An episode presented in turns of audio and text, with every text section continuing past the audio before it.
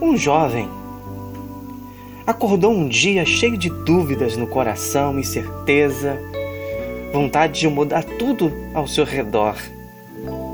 Ele foi procurar um mestre da cidade. Chegando diante do mestre, disse: Mestre, queria lhe perguntar algo. Como faço para não me aborrecer com as pessoas? Sabe por quê? Algumas delas falam demais, outras são maldosas e invejosas, algumas são indiferentes. Eu sinto raiva das que são mentirosas e sofro muito com as que caluniam. E o mestre, né, olhando para o jovem, pensando na pergunta que lhe fizera, disse a seguinte coisa: Meu jovem, viva como as flores. E o jovem, assustado com aquela resposta do mestre, disse: Mas, mestre, como posso fazer isso? Como é viver como as flores? perguntou o jovem. E o mestre insistiu, dizendo: Disse, Olha, repare nessas flores. E continuou o mestre, apontando os lírios que cresciam no jardim. E disse: Olha, eles nascem no esterco. Entretanto, são puros e perfumados, porque eles extraem do, do adubo mal cheiroso da terra tudo que lhe é útil e agradável, mas não permite que o azedume da terra manche o frescor das suas pétalas. Meu jovem, pense nisso.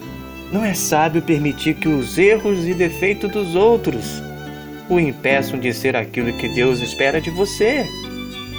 Você precisa entender que os defeitos dele são dele só e não seus.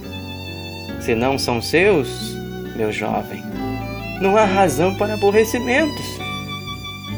Você precisa exercitar a virtude e rejeitar todo o mal que vem de fora, porque o que vem de fora não é seu o que é seu vem de dentro.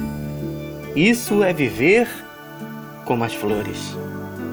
Você não precisa focar nos erros alheios, justificando assim a sua insatisfação com a vida e as circunstâncias, reclamando, reclamando, reclamando. Não.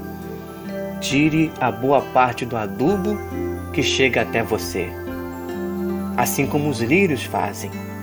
Seja uma flor cujo aroma é agradável aos que estão ao seu redor. Exale esse aroma e não deixe que o seu foco esteja no adubo. Meu querido ouvinte, esse é o grande problema da humanidade. Esse é o grande problema de muitas pessoas. E porque estão focados no adubo, acabam deixando a sua vida não ser a vida que deveria ser passam a ser pessoas improdutivas, amargas, cheias de queixas, enquanto na verdade tudo que ela precisa fazer é focar e ser aquilo que Deus quer que ela seja, e não permitir que aquilo que vem de fora as atinja. Pense nisso, meu querido. Deus ama você do jeito que você é. Deixa Ele transformar a tua vida. Pense nisso. Que Deus te abençoe. Graça e paz.